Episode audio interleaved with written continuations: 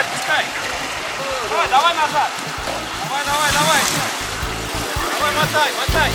Мотай, мотай. Экстремальный автомобильный спорт. Автоклуб на Моторадио. Давай, давай, давай. Здравствуйте, друзья!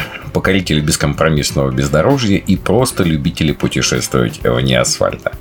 Традиционно по вторникам для вас на волнах Моторадио. Передача оффроуд для всех и в студии ее автор и ведущий Роман Герасимов.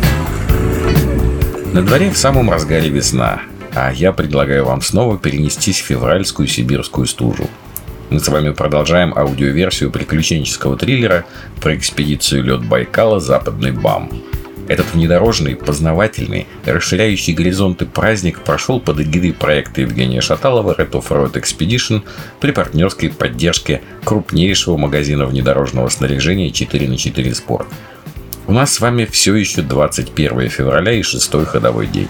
В прошлой серии мы остановились на том, что группа вышла с непростого 110-го зимника.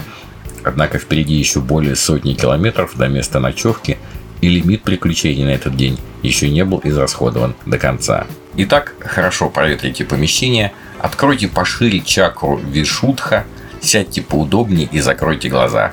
Поехали! Покидали 110-й зимник уже затемно. Солнце тут падает быстрее, чем хотелось бы, и вечерние сумерки стремительно сменяются густой темнотой с многочисленными холодными звездами над головой – После черепашьего хода по каменной дороге обычная грунтовка показалась настоящим хайвеем. Особенных сложностей до места ночевки в Таксимо уже не предполагалось, поэтому группа разделилась и в свободном режиме уже сами кто как хотел поехали. Мы с Сергеем Лукашовым ехали в гордом одиночестве, наслаждаясь ночными видами в свете фар. Машины попадались очень редко, и в основном это были тяжелые грузовики. Дорога на самом деле не давала полностью расслабиться.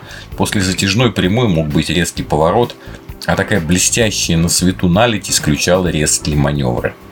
Нас обогнал один из наших экипажей из Ханты-Мансийского автономного округа. Лих так обогнал. Мы еще удивились, как это хватает концентрации ехать столь стремительно в ночи по такой непростой дороге.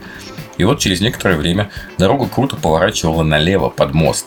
Я заметил следы сквозь снежный бруствер прямо в кювет и какие-то огни впереди. Ну и сомнений не оставалось, что-то произошло. Остановились. Так и есть. Ребята на Toyota Fortuner покинули трассу. Бросились смотреть, все живы, здоровы. Машина, в общем, тоже целая, но ушла далеко вниз. Снег остановил машину буквально в считанных метрах от реки совсем недалеко от монолитной опоры моста. Ну, буквально повезло. Вариант достать нашей двухсоткой со скользкой дороги без возможности как-то дополнительно заикариться выглядел откровенно слабым. И пока мы размышляли, как это делать, на наше счастье нас догнали три полноприводных КАМАЗа. Ребята сами остановились, сами предложили помощь. И даже многотонный трехмостовый грузовик не с первой попытки смог поднять машину наверх. В операции по спасению были задействованы лучшие троса и лучшие умы очевидцев. Попытались предложить вахтовикам какую-то оплату за помощь, но они ее с негодованием, с таким отвергли. Есть, ну не принято тут так. Если можешь помочь, помогаешь, едешь дальше. Уважение и большая благодарность ребятам. Toyota была полностью на ходу за минусом треснутого переднего бампера и самостоятельно уже значительно медленнее продолжил движение. Можно сказать, что здорово-здорово повезло. Уже в темноте добрались до чертова моста. История вопроса такова. На БАМе было возведено 10 тоннелей, и один из них Северомуйский, через сложнейший Северомуйский хребет. Его строительство началось в далеком 1975 году и продолжалось 25 лет. Протяженность более 15 километров, что делает его самым длинным в России и пятым по протяженности в мире. Так вот, в период с 1989 по 2003 годы до открытия сквозного движения через этот тоннель все составы ходили через 64-километровый обход. И на одном из участков обхода был построен уникальный в России полукруглый виадук через реку Итыкыт высотой более 30 метров. Этот знаменитый виадук получил название «Чертов мост» и считается самым красивым мостом Бама. Был построен в 1986 году, но постоянное движение поездов началось только в 1989 году. Особенность этого моста в том, что по нему допускалось движение тяжелых и э, пассажирских поездов только со скоростью до 20 км в час. Он построен на таких характерных двухъярусных опорах, и это единственный в России мост такой конструкции – Чертов мост пользуется недоброй славой машинистов, Да я, в общем, тоже чувствовал себя не очень хорошо, э, ведь мост при движении тяжелых поездов немного раскачивался. Ну, жутковато там, что не говори. Сейчас этот обход используется только для прохода рабочего поезда где-то два раза в сутки. Но, тем не менее, его поддерживают полностью в работоспособном состоянии. И, вероятнее всего, этот обход будет использоваться при росте грузооборота на БАМе в ближайшие годы. И по этому пути вновь пойдут тяжелые грузовые составы интересен и сам Североморский тоннель. Это легендарная стройка БАМа, которая продолжалась 26 лет. При длине тоннеля 15 километров общая длина всех выработок вместе с разведывательно-транспортными дренажными штольнями составляет более 45 километров. Это полтора миллиона кубометров вынутого грунта. Это 700 тысяч кубометров монолитного бетона. И это 70 тысяч тонн металлопроката. Вы себе представьте, это грандиозное сооружение. Работы велись в крайне сложных геологических и гидрологических условиях. По трассе тоннеля были выявлены 4 тектонических разлома шириной от 5 до 900 метров. Приток воды из этих разломов доходил до нескольких сотен кубометров в час при гидростатическом давлении до 34 атмосфер. К тому же часто поступала вода повышенной температуры, горячая вода. И имело э, место перенапряжение состояния пород. По мнению специалистов, набор условий такой сложности до строительства этого тоннеля нигде в мире не встречался.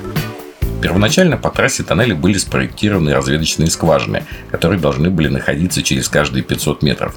Но для удешевления проекта скважины были выполнены через километр, и они, так сказать, не обнаружили геологических проблем на пути тоннеля. Так что строители резво начали выдавать породу, не зная, что впереди их ждет в буквальном смысле ад – Первая серьезная авария произошла на западном участке в 1979 году.